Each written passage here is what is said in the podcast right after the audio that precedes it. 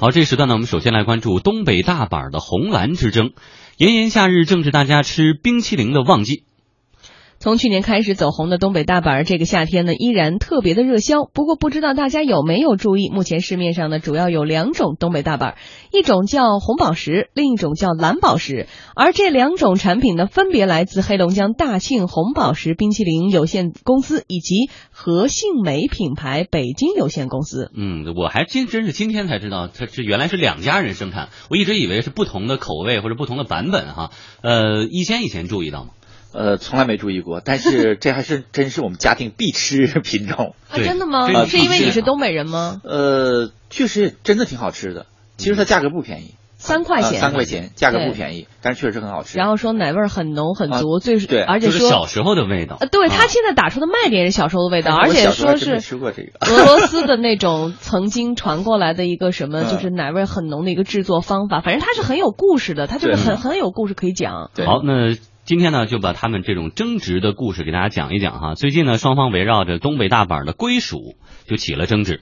昨天呢，生产蓝宝石东北大板的和信美公司表示，五月二十六号，大信大庆红宝石公司向青岛市李沧区市场监督局举报蓝宝石东北大板商标包装侵权，严重干扰和信美蓝宝石东北大板的正常销售，侵犯了企业级品牌的名誉权，将对红宝石公司发布不实言论。的行为提起法律诉讼，追究对方的法律责任。和信美品牌北京有限公司王经理今天接受我们采访的时候说，公司正在收集整理相关证据。当初是调查，然后呃取证，然后最后处理的话，他也是看到我们提供相关的这些呃商标啊、专利啊，然后包括我们产品检验报告啊，继续销售。呃，我们正在组织相关的证据材料，正在递交。我们可能是在北京吧，他也是在起诉我们，我们也在起诉他们，大家各有各的理，各拿各的证据。他说我们侵权，但是我们有我们的合法的这些商标啊、专利的这些手续，所以说我们拿出我们的证据，我们来应诉。但是他在市场上，呃，说我们是假冒这种行为的话，是属于对我们的名誉权的这种诋毁。今天，天下公司多方联系到红宝石公司的多位相关负责人，对方呢均表示不便直接接受采访。不过，记者在沟通中了解到，红宝石公司已经通过北京朝阳区法院对和信美蓝宝石东北大板提起了诉讼，而且起诉的不单单是这一家，还有其他相关的所谓仿冒的厂家。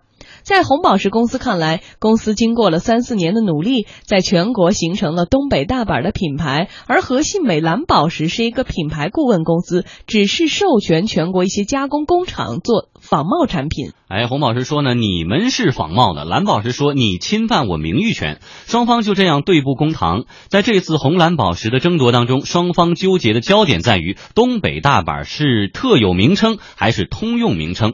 大庆红宝石公司方面认为呢，东北大板是公司商品的特有名称，其他厂家的东北大板产品侵害了公司的正当利益。记者随即咨询到红宝石公司在北京的一家批发商，店主告诉记者，公司刚出了两种新口味，奇异果味道和梨味道，批发啊最少要十箱起，批发价呢差不多是两块一一只，零售的话就是三块钱一只。哎，批发七折，差差不多。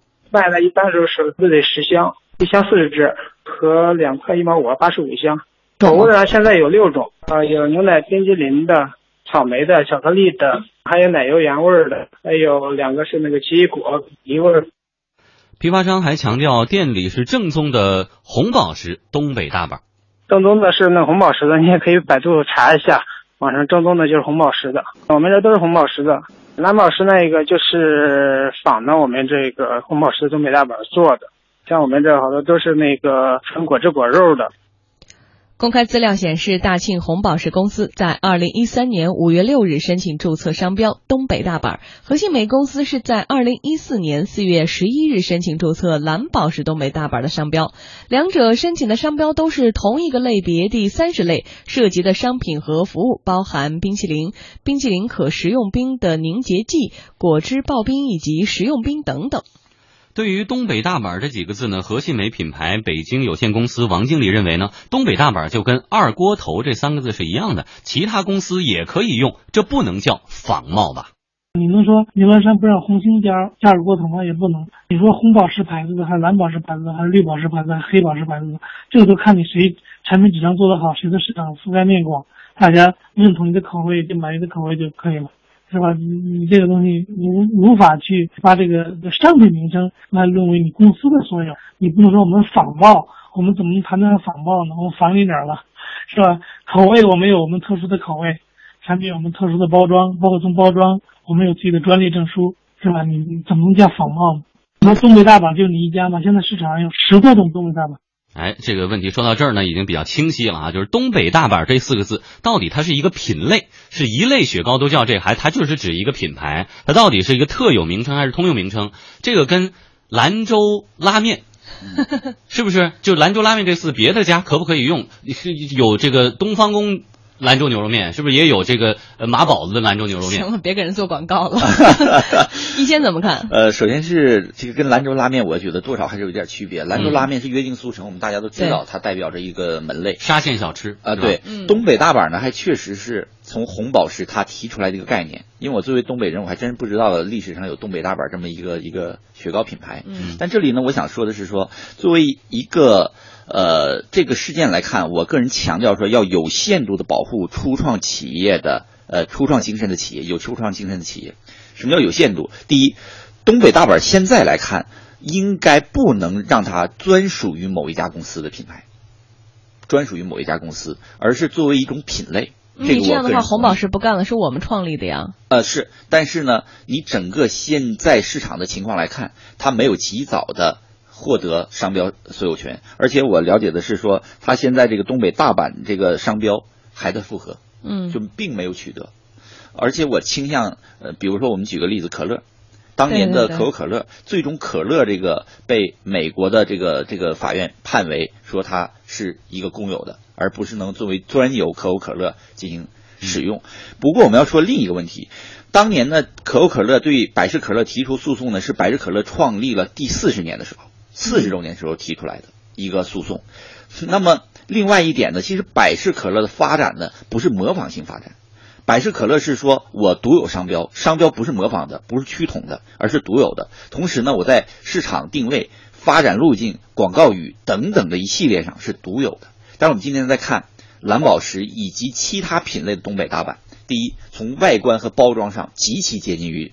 红宝石的东北大板，嗯，第二口味上极其接近，嗯，配料上极其接近，其实更多的这是一种倾向于我个人倾向于它是一种简单的模仿，嗯，所以从这个角度而言，我更愿意说我们应该鼓励保护像红宝石这样的企业，因为它原创具有原创精神，同时我们要在。有限度的保护情况下，要留给市场空间，不不，市场应该留给那些可使用东北大板品牌，但是具有独立思维、独立市场看法和独立发展观念的公司。你就这就你说说复杂了，你就说这雪糕吧，然后除了红宝石、东北大板之外，像蓝宝石、红钻石，我看到好多呢，这个前面的盖头，对，怎么体现你刚才说到最后那三点，什么独立的这、独立的那？对，就是说，呃。为什么它是一种模仿？就是说，其实我今天回想一下，我可能吃了很多种类的东北大板，但你不知道，不知道为什么？因为没有区分。这种没有区分有两个原因。第一个呢，其他企业是跟随模仿，他尽量的希望你认为这是一个。第二点，作为红宝石企业，它其实也有自己的问题。嗯，就是说，他在宣传、市场推广以及使用，今天他拿起了法律武器，但是他应该更早、更及时。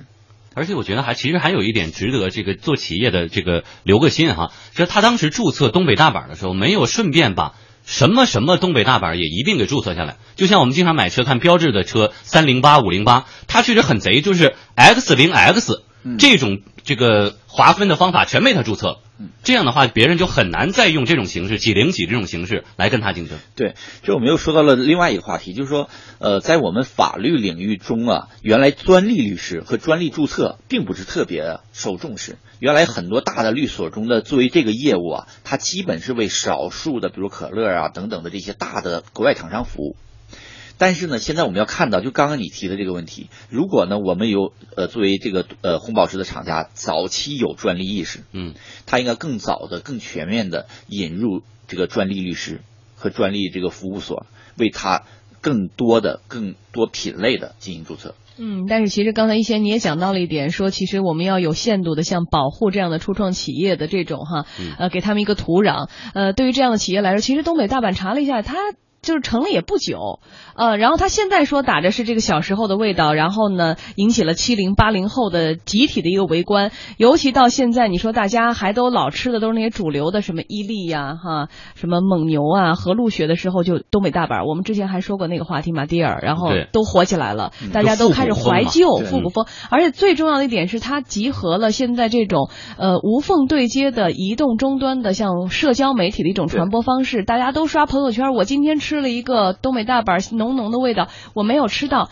而且它的这个营销方式，街头营销，就又像回到了我们小时候买雪糕，是人家推着那个小白车，然后可能都木头柜子，对，柜子都没有那个就垫的那种，然后弄个大被子，然后就卖。那时候买的娃娃头雪糕啊，什么那种东北大板，每个地方可能不一样，但都是那种奶香味特浓、特简单的那种，一个就几毛钱。最早我们那时候吃都是这样，他现在也是这样，他就在街头立他们那个街头的那种呃。卖的冰柜箱，然后就放在那儿，专门卖他们的雪糕。然后好像据说在他们推广的时候，给每一家，如果你立了我们的箱子卖多少，我们还给你掏电费什么的。然后你一次多少钱就可以买我们那柜子，然后你进雪糕就行了。就是种种的，他这一系列的讲故事的能力，造就了他的今天。又因为他是一个初创的小企业，没有那么强的法律意识或者是自我保护意识，又遭到了今天这么这么多的模仿。我们现在再来说呢，最后的结果，一些你作为观察员，你觉得最后结果会是怎样？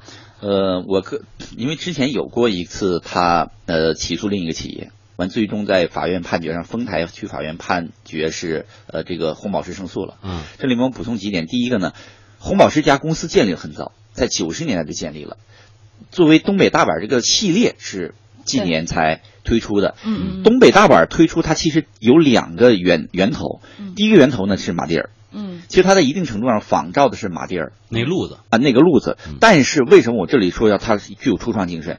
它是完全区别于马迭尔的一个方式，包括从营销，刚刚王山讲的很多的点都是这样。嗯，包括它另一个起源呢，就是我们街头的那种箱子里面，嗯，有一个那种奶香味道的那个雪糕，雪糕。所以说，它恰恰证明了说，作为初创企业，在有一定模仿的情况下。